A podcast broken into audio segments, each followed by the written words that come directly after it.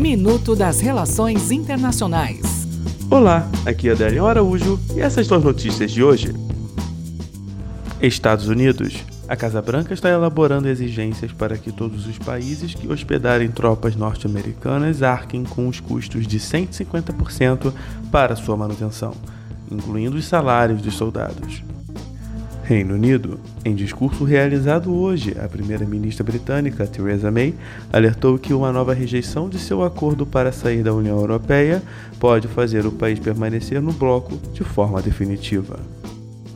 Wikileaks Ex-analista de inteligência para o exército americano, Chelsea Manning, é enviada à prisão por se negar a prestar depoimento sobre a divulgação de segredos militares em 2010 ao Wikileaks. Até o próximo minuto. Enquanto isso, aproveite mais conteúdo no portal seire.news.